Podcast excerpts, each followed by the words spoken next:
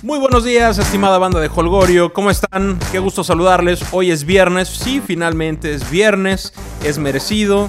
Qué bueno que llegó. Es un día para celebrar. Por el simple hecho de que es viernes. Punto final, se acabó.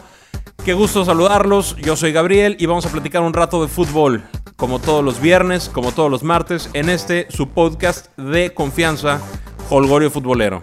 Hoy tenemos un programa bastante, bastante interesante porque además de hablar de fútbol, además de platicar un poquito de la jornada anterior y de la que viene, vamos a platicar también con Juan Pablo López.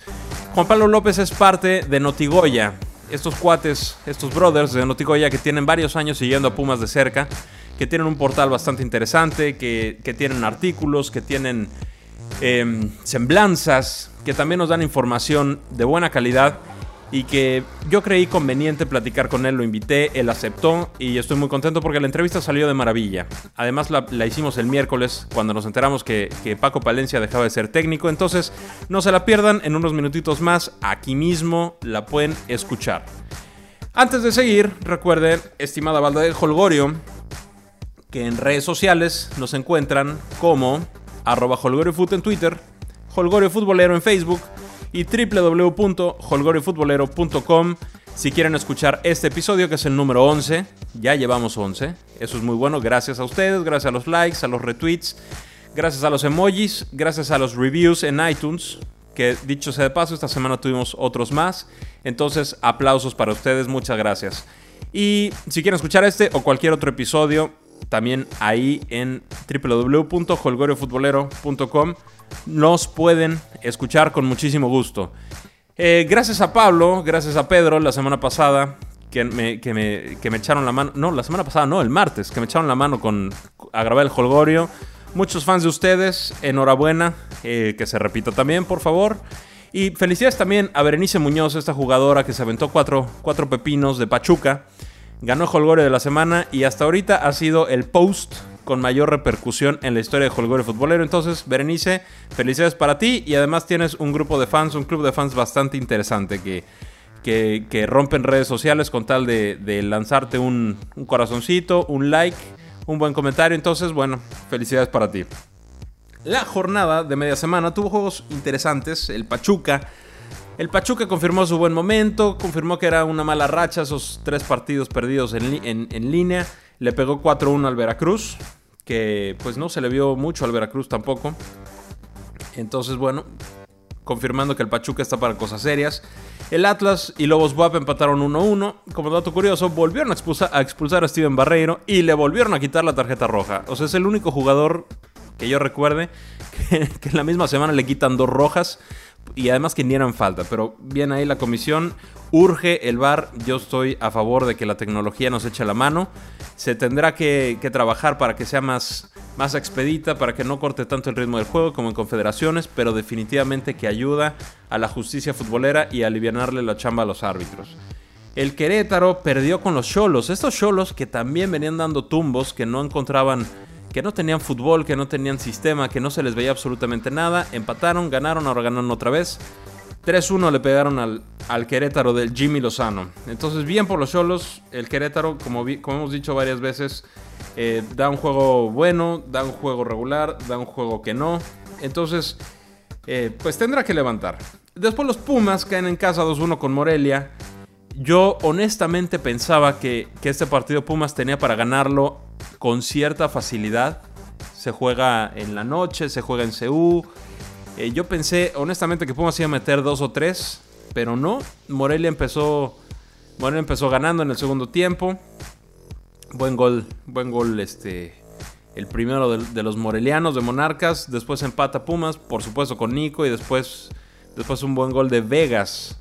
Eh, no sé si el Pollo Saldívar pudo haber hecho más, era un riflazo, fue, un buen gol. Y después Pumas no, supo qué onda, no, supo qué hacer. Se vio un muy, muy mal equipo, bastante desdibujado. Eh, de esos juegos que da coraje, que te dan ganas de empezar a tuitear, pero por cordura no lo haces. Y bueno, como consecuencia, como colateral, se nos fue Palencia después de este juego. Yo no sé si era la mejor decisión, pero definitivamente se necesitaba un cambio. Habemos muchos que creemos que Palencia hizo pues, pues hizo no tan mal con el plantel que tiene. Hay que recordar que hubieron lesiones, que hubieron bajas. La directiva lo apoyó sacando, a Verón, a Picolín, que al parecer eran peticiones de Palencia. Esto yo digo que al parecer porque a mí no me consta nada, a mí nadie, ni Verón, ni, ni, ni, Picolín, ni Palencia, ni la directiva me ha dicho nada, todo esto son rumores. Pero pues se puede pensar que iba por ahí, le dieron el espaldarazo a Paco y bueno, pues no, los resultados no llegaron. Entonces siempre se corta, se corta la soga por la parte más delgada y aquí es donde Palencia no figura más en Pumas, acá Sergio Gea. Y de esto y más platicamos con mi brother Juan Pablo López en un ratito más. En otro juego, América y Tigres quedaron 2-2. Pues dicen que fue buen juego. Eh, no lo vi, pero dicen que fue buen juego, que, que estuvo movidito. Puebla perdió con León 1-0 y León sigue en camino ascendente. León otra vez respaldando al técnico, metiendo algún golecito, sacando puntos. Entonces, igual que Pachuca, igual que Cholos, empezó terriblemente mal, pero ahí van para arriba. El que no levanta es Santos, que empata con las Chivas. Empatan 1-1. Santos yo lo tenía como, como para estar peleando arriba y no se le ha dado. Santos está en problemas. El que no está en problemas para nada y, yo creo que no lo va a estar es Monterrey. Otro golpe de autoridad. 4-1 nada más frente a Toluca. Le metieron 4. Toluca no es un equipo fácil. Y Monterrey pues pues, ¿qué, ¿qué, les digo? ¿no? Candidatazo al título, equipo sólido, técnico sólido, eh, buena vibra entre ellos, viven en una ciudad maravillosa, no se preocupan de absolutamente nada, les está saliendo todo. Entonces, bien, bien por rayados que ahí van este, robando en la liga. Y el juego que cerró fue Necaxa contra el Cruz Azul. Quedaron uno por uno. Entonces, eso fue lo que pasó a mitad de semana. Eh, realmente no, no hubo varias sorpresas. Tal vez los cuatro del Monterrey a Toluca. Eh, pero bueno, dentro de lo presupuestado, los equipos que, ganaron tenían que ganar. Eh, Pumas, pues, pues sí, sorpresivo un poquito que, haya perdido con Morelia. Pero por como venía jugando Pumas, cualquier cosa podía pasar. Y bueno, yo los que le pega a Querétaro, ¿no? Fuera de eso, lo demás dentro del, dentro del presupuesto. En los juegos que siguen ahora esta semana, que empiezan Hoy en la noche, eh, lo recibe a Pachuca. Va a ser interesante. Son dos equipos que, vienen, vienen para arriba, que vienen sacando resultados después de empezar bastante chafaldrana. Entonces va a ser un partido interesante, interesante ahí en, TJ. Em, no sé, no sé, tal vez, tal vez gane Cholos, tal vez gane Pachuca, no, no lo sé. Eh, no me animo a dar un pronóstico. Es reservado el pronóstico. Otro partidazo el sábado el sábado el Cruz Azul recibe a, Rayados. Cada semana digo que es partidazo el del Cruz Azul. Es que han tocado equipos que, se prestan. Entonces Cruz Azul recibe a Rayados. Quién sabe, ¿eh? Quién sabe, porque Cruz Azul no viene jugando nada mal. Aunque no ha ganado todos, bueno, tampoco ha perdido. Entonces Cruz Azul no viene mal, viene, viene bien. Gemes anda un poco más mesurado, ya no explota la primera, ya explota como la tercera. Entonces ahí va. Y Rayados, ¿qué les digo? Ya les dije que va robando liga. Vamos a ver, eh, la capital normalmente se le, dificulta a Tigres y a Rayados. Eh, Cruz Azul debe sacar ventaja de esto, sin duda. Yo creo que gana el azul, yo creo que gana Cruz Azul, vamos a ver. Tigre recibe a Lobos WAP, yo creo que Lobos WAP no tiene chance alguna. Yo creo que Tigres les va a pasar por encima.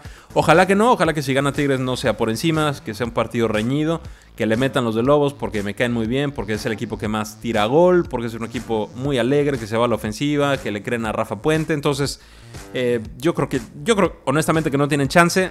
No deseo que los golen, pero pienso que así va a ser. León recibe a Santos. Si las cosas siguen igual, León tendría que ganar el partido. Santos no acaba de funcionar. Morelia recibe al América. Morelia viene contento de haberle ganado a Pumas. Eh, América rescató empate contra Tigres. América viene jugando bien. Eh, Morelia pues, pues tampoco le ganó a Pumas con mucho. Entonces puede ser otro partido para que el América se lleve el triunfo. Necaxa recibe al Atlas. Dos equipos que empezaron bien y se fueron para abajo. El el Atlas, pues a raíz de, esta situación de Rafa Márquez, no sé si tuvo que ver, probablemente sí, pero a raíz de ahí no han levantado. Y Necaxa, bueno, perdieron, luego empataron con. ¿Con, con, ¿con quién fue? Con Cruz Azul, ¿no? El, partido pasado. El, miércoles. Entonces, bueno, va a, ser, va a ser interesante. Yo siento que Necaxa puede retomar, retomar el triunfo y ponerle un poquito más de presión al, al profe Cruz con el Atlas. Las Chivas reciben a Querétaro dije la semana pasada que si, que si las Chivas no le ganaban al Puebla, que no sé a quién le iban a ganar. Bueno, ahora tienen otro chance, ahora contra Querétaro. Que si Querétaro sale inspirado, puede ser complicado. Y si Querétaro sale como, eh, pues si no las trae, si no las trae consigo, va a ser va a ser un flanecito para las Chivas. Eh, pronóstico reservado, ¿no? Las Chivas tampoco andan muy bien que digamos.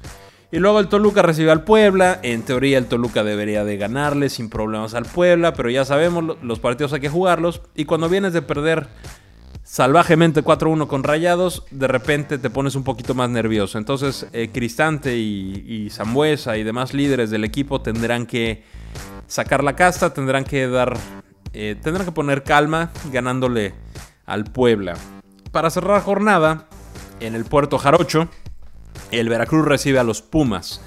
Veracruz recibe a Pumas, Veracruz, eh, pues, ¿qué les digo, no? Veracruz viene, viene de perder feo, gacho en Pachuca, 4-1. Pumas viene de, de perder en casa con Morelia, de cambiar técnico. Vamos a ver qué tal nos va con este juego, al menos con Sergio Egea.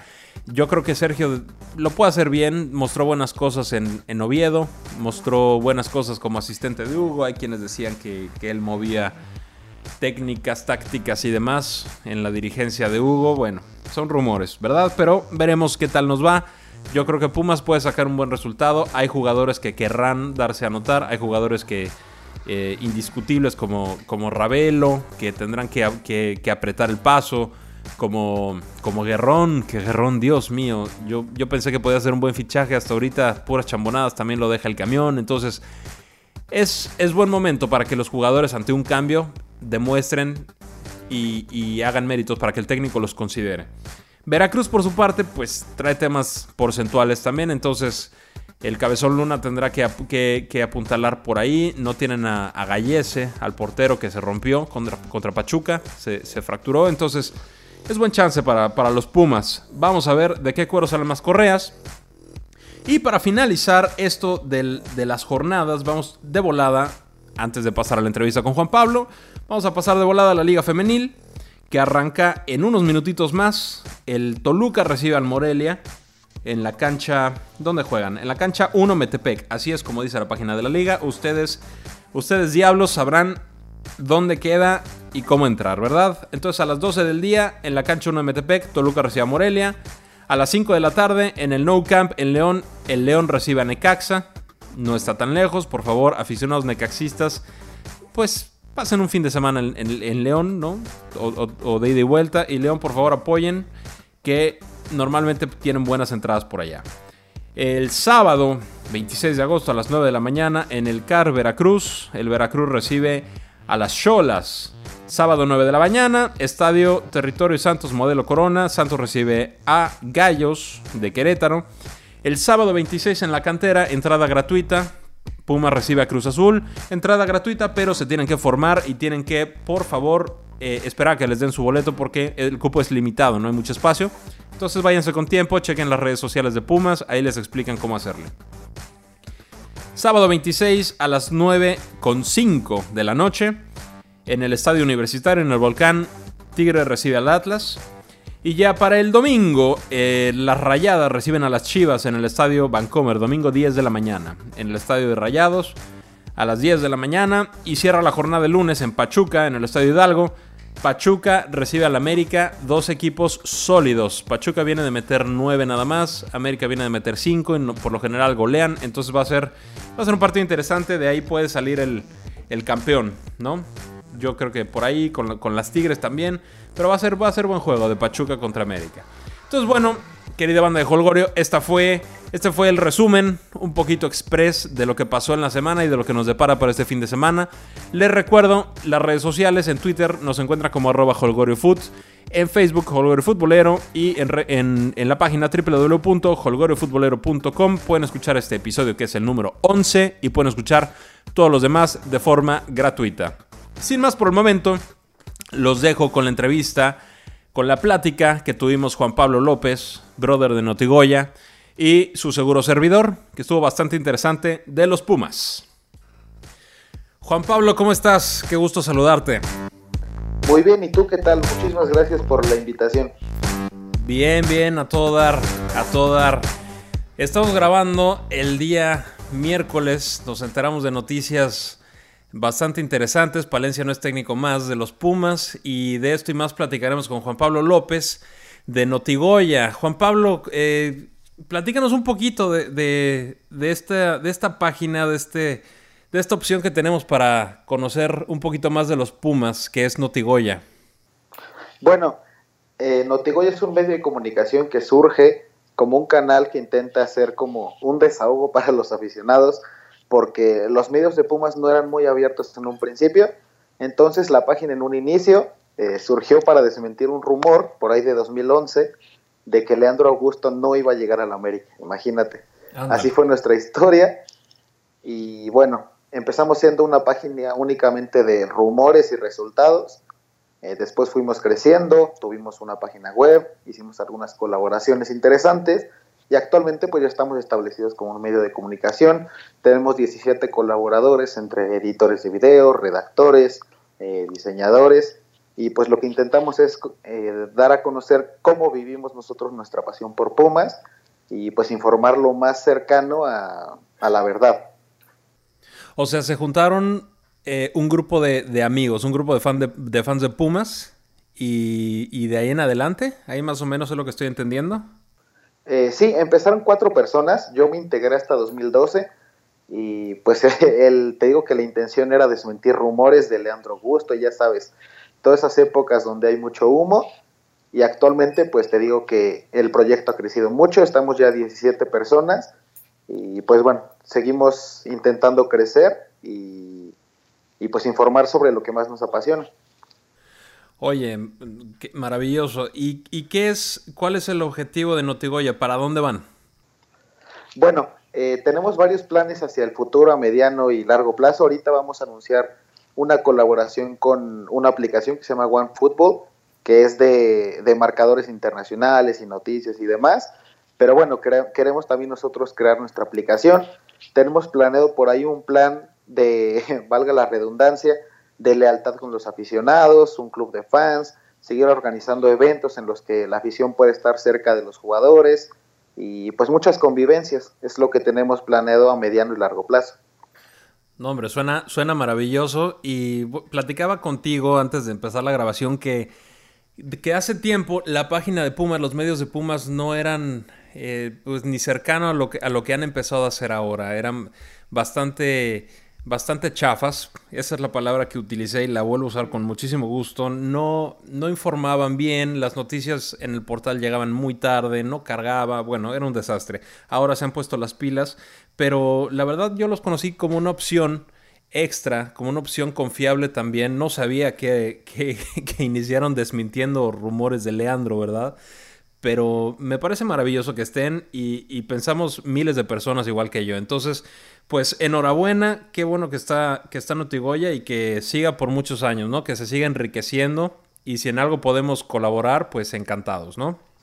No, pues muchísimas gracias y bueno, para empezar, estoy totalmente agradecido por, por darme esta invitación de poder hablar con ustedes hoy, es un privilegio y bueno, ojalá podamos hablar muchas cosas más y invitar a la afición de Pumas a que nos siga y esté en permanente debate y comunicación con nosotros. No, pues esperemos, esperemos que así sea y es, un gusto que estés por acá. Entonces, bueno, e, empieza, empieza Notegoy en 2011. Entonces, él empieza con, con título de Pumas, ¿no? Más o menos por sí, empezamos justo después. Ok, entonces desde, desde que ustedes empezaron no ha habido un título de Pumas, para ser este, un poquito más precisos. No, no quiero decir que no te voy a echar la sala Pumas, pero ya, ya llovió desde, desde el triunfo contra, contra Monarcas, ahí con, con penal de Palencia y, con golazo de Javier Cortés. Ya tenemos seis añotes sin levantar, sin levantar título. ¿Cómo, ves a los Pumas? ¿Cómo ves este, este, este nuevo, esta nueva eh, directiva con el plan que tienen? Con la intención que tienen de hacer renacer a la cantera y de que poco a poco, en algunos años, que el equipo pueda ser protagonista constantemente? Pues mira, para ser sincero, a mí el proyecto no me gusta al 100, porque creo que caen los excesos. Hace algunos años Chivas intentó lanzar 10, 11, 12 canteranos de, un golpe, no le funcionó y terminó eh, recurriendo a jugadores de experiencia y eh, importantes de la liga para revivir un poco y me parece que Pumas está cayendo en los excesos. Sin embargo, me parece que es un proyecto interesante por toda la infraestructura que se está haciendo, canchas en fuerzas básicas, una casa club de primer nivel, están llegando refuerzos interesantes como Díaz o Castillo. Y yo sobre todo veo muy involucrado al presidente, que a mí la verdad no me gusta tanto protagonismo en él, pero sabe todo el club, eh, está empapado de cómo le va la 17, cómo le va la 15, sobre el fútbol femenil. Es un tipo que está 100% dedicado a la Universidad Nacional y bueno, a comparación de la mayoría de la afición, a mí me gusta esa parte del proyecto. Sin embargo, eh, los resultados no se daban. Creo que sí hubo una necedad con Palencia. Y bueno, vamos a ver ahora qué tal se dan las cosas con Sergio Egea y si Pumas logra levantar este campeonato. El, yo creo que hay, que hay que separar, ¿no? Como bien dices, el, se está invirtiendo en la cantera, en infraestructura. Eh, nos presentaban un video bastante interesante de cómo quedó eh, cómo quedaron las instalaciones, hay con gimnasio, con, cámaras de recuperación, con oficinas. Eh, por, ahí, por ahí vamos bien. También los resultados de, las fuerzas básicas de la sub 13, sub 17, sub 20, pues siento que han mejorado. No es que yo esté involucrado constantemente allá, no lo estoy. Soy un aficionado como, como la mayoría, como casi todos los que nos están escuchando. Pero pues vemos en Twitter que van ganando, que se llegan a finales, que ganan algún trofeo. Entonces pues también habría que separar el, lo que tú dices, ¿no? El, la intención de fortalecer la cantera con el primer equipo, con los resultados. Y, pero de los resultados del primer equipo es del que vive el resto. Entonces, ¿cómo, ves? Tú dices que pues ya un poquito insostenible, ¿no? Lo de, lo de Palencia. Em, tú no te hubieras aguantado hasta, hasta el día de hoy para, para echarlo, quiero pensar. No, no, no. O sea, tú al término del torneo anterior, ¿o cómo, lo ibas viendo? Yo pienso que sí. Y sobre todo yo creo que lo que fue un hándicap contra Palencia y que es totalmente terrible es que le limpiaron el vestidor, le quitaron a los jugadores que él no quería, o sea, echar a Darío Verón, a Alejandro Palacios, a Matías Britos, significa que el presidente estaba muerte con él y al final la apuesta no le funcionó porque despediste por la puerta de atrás a tus referentes y al entrenador lo echas en la fecha en la fecha 6. Y pues yo creo que era insostenible dejar a un tipo que de los últimos 12 partidos ha perdido 9 y que no tiene autocrítica, que me parece que no tuvo eh, la actitud suficiente para decirle a mi directiva, ¿sabes qué? En un año me quitaste a 20 jugadores, ya no me quites a más. Y yo creo que Palencia, en el año que estuvo como, entrenador de Pumas, no tuvo un solo triunfo importante que fuera eh, vamos a llamar un golpe de autoridad. Vencer a un rival importante y decir, ¿sabes qué? Hoy Pumas jugó bien. Yo creo que eso es lo que le pesa a Palencia y termina siendo el motivo de su salida. Sí, yo estoy, yo estoy de acuerdo contigo. Yo me acuerdo cuando empezó Palencia, eh, Pumas no empezó mal, empezó bien, empezó ganando varios juegos. Barrera fue muy importante en su momento, después se rompió, no lo tuvo más. También fue un torneo que, el anterior, que Nico estuvo fuera muchos partidos. La relación pintaba para no ser muy buena con, como dices, ¿no? Con Verón, tal vez con el Picolín. Entonces, eh, pues yo estoy de acuerdo, yo estoy de acuerdo en esa parte que, que el presidente le dio el respaldo. Eh, asumo que no estaban las cosas muy bien con Verón por cómo salió, con, con Palacios tampoco por cómo salió. Eh, pero al mismo tiempo yo tengo el, yo tengo el sentimiento de que, de que Palencia hizo lo que pudo con el equipo que tiene. Eh, punto y aparte, de acuerdo contigo en lo de la actitud. Em, para mí necesitaba tener otro tipo de actitud, otro tipo de, de, relación con los jugadores a lo que yo veo en la televisión cada fin de semana, ¿no? Entonces, capaz que se fue el pecadillo ahí de Palencia y, y pues le acabó pesando. Eh, ahí sí difiero un poquito contigo en la parte final que comentas que, que Palencia hizo lo que pudo con la plantilla, porque yo pienso que un técnico competitivo, un Memo Vázquez, un Bucetich, con esta plantilla le podría sacar más jugo. Que si Pumas no es un plantel top 10, podemos llamar, creo que con este equipo sí se podría llegar a un límite de la posición 7, 8, competir por ahí, porque creo que hay elementos interesantes, a pesar de, la apuesta por la cantera, tener un Marcelo Díaz, un Nicolás Castillo, un Gerardo Alcoba con Quintana en la central. Creo que Pumas por ahí podría competir un poquito más. Y otro de los pecados que yo veo en Palencia es que no cambiaba el plan de juego. Se enfrentara a León, se enfrentara a Chivas, se enfrentara a América, el plan, el plan de juego siempre era el mismo. y Pumas fue muy penalizado por eso desde mi punto de vista. Sí, sí, pues, pues también, también hay algo de eso. la realidad es que Palencia no está más, los jugadores siguen ahí, los jugadores de este torneo ahí están con la incorporación de, Díaz. ¿Y para qué crees que estamos? O sea, se va a quedar Sergio Gea probablemente este juego y los que vienen. ¿Para qué crees que está el equipo em, como lo vemos al día de hoy? Es muy difícil porque Sergio Gea no ha dirigido un solo juego. Puede ser que el equipo, como suele pasar, cambian el entrenador, cambian el chip, se enrachan y por ahí se meten a la liguilla. O simplemente Gea no es la solución. Preferiría que habláramos de esto en unas dos, tres semanas que se empiece a ver el trabajo. Pero si me tienes que apresurar y te tengo que contestar ahorita, yo creo que Pumas estaría para, como te dije hace un rato, competir ahí por el octavo, noveno, décimo puesto y definirse el paso a la liguilla en las últimas dos, tres jornadas. Sí, pensamos igual, eh, platicaba, con, platicaba con un amigo el otro día y exactamente le, decía lo mismo, ¿no? Pelear, pelear 7 y 8, creo que también lo dije en el episodio anterior de, de Holgorio. Y bueno, ya de ahí a ver, a ver para qué nos alcanza. Eh, de, los, de, las, de los canteranos o de los... sí, pues sí, canteranos, aunque ya tengan su, su rato de haber debutado. ¿Quién es el que te llama más la atención de los que están jugando eh, cotidianamente? Te tengo dos nombres. El primero es Luis Quintana, que este ha sido su primer torneo, vamos a llamar como titular absoluto. Y creo que puede llegar a ser, no un Darío Verón, pero sí un Joaquín Beltrán, un central de perfil bajo, eh, que no sea muy mediático a nivel nacional, pero que es un líder, que no tiene tan buena técnica, pero es aguerrido, que sale de la cantera, que es eh, un tipo identificado con la institución. Creo que hasta el momento es uno de los tres mejores jugadores de, Pumas en el torneo.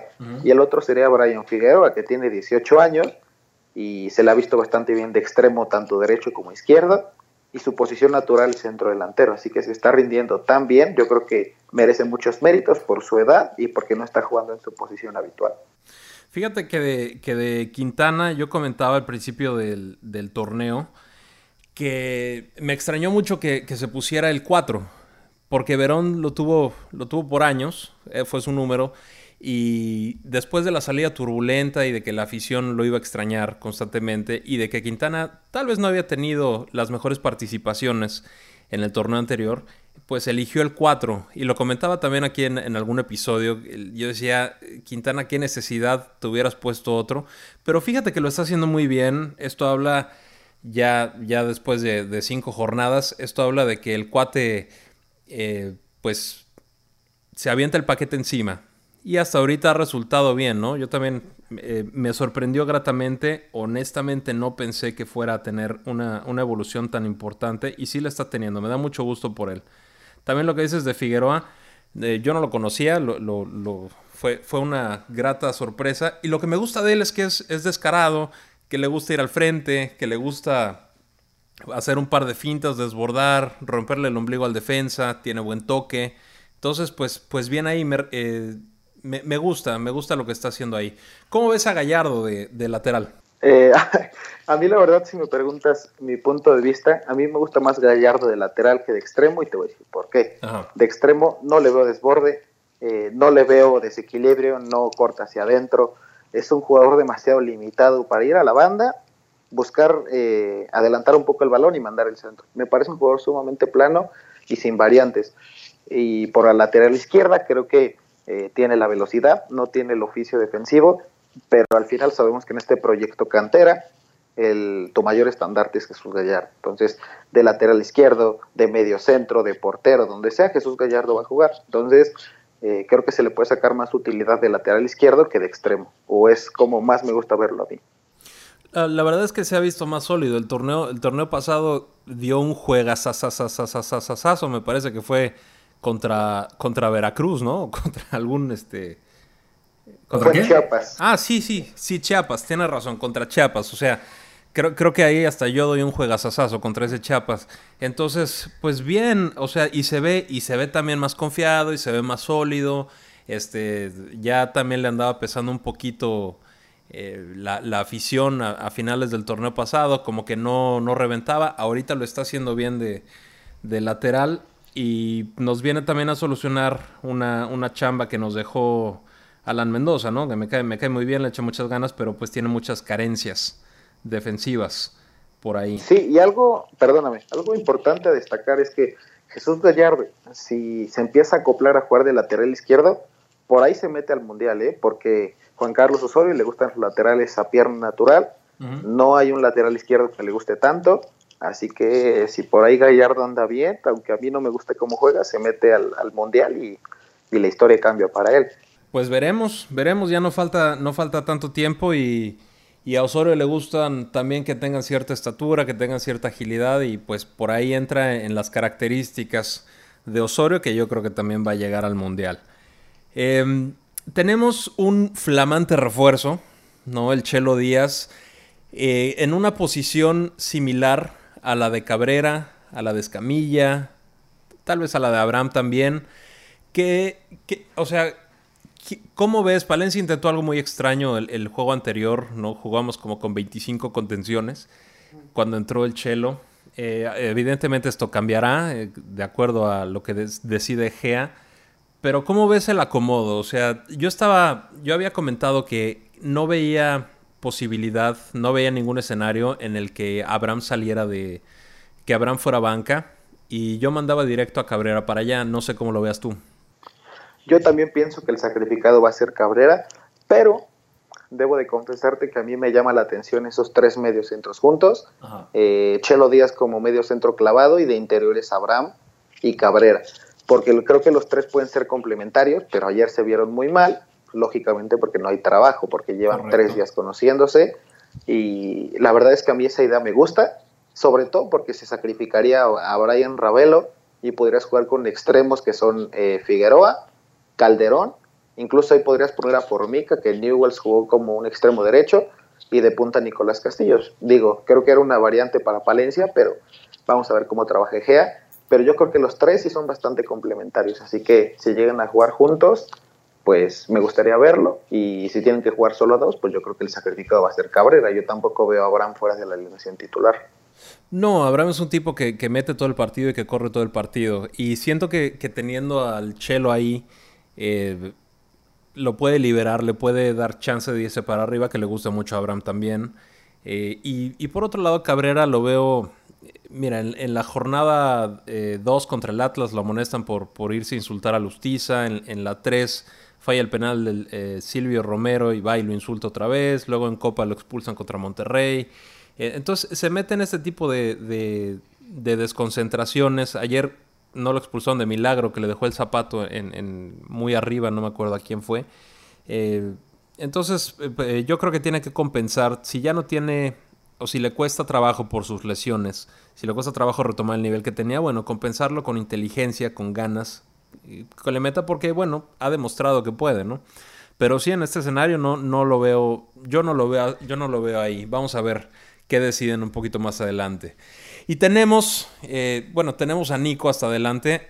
Eh, yo creo que la chamba de Puma sería, la chamba del equipo pensando específicamente en Nico, que es un crack, eh, sería pues, pues que esté contento ahí. Ya tiene al Chelo ahí en, Pumas, que parecería que tiene buena relación con él, que sería...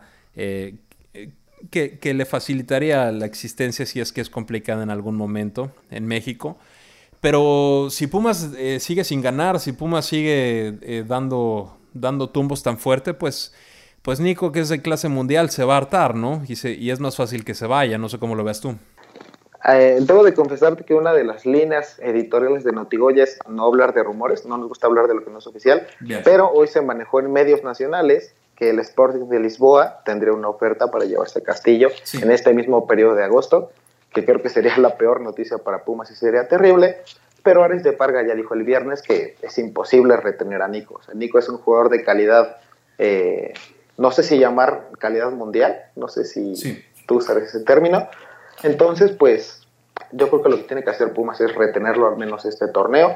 Obviamente Castillo se va a ir. Cualquier persona que haya jugado fútbol sabe que cuando juegas con compañeros que son inferiores a ti y pierdes todos los partidos, pues te desesperas y quieres cambiar de aires. Entonces, yo veo bastante comprometido a Nico con la institución.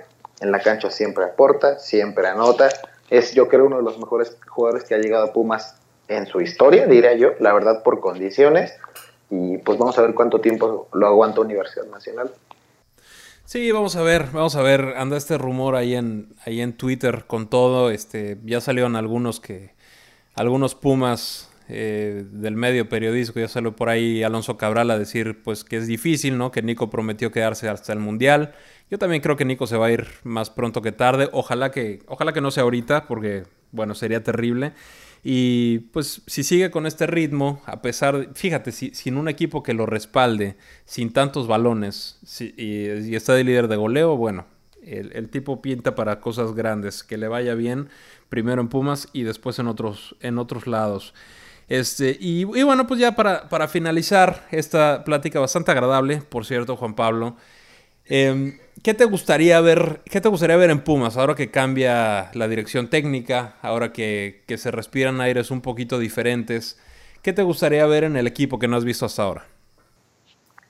Yo creo que el principal problema de, de la gestión Palencia, además de la incongruencia táctica que te dije hace un rato, que todos los partidos creo que se planteaban igual, creo que hace falta ver trabajo, hace falta ver que el equipo use mecanismos, eh, que la transición defensiva sea sólida, que se contragolpee en bloque, que se hagan paredes, que se triangule en medio campo. Yo creo que lo que más hace falta en Pumas es trabajo táctico, trabajo de cancha, repetir algo 100 veces hasta que nos salga bien, eh, los mecanismos, jugadas en tiro de esquina.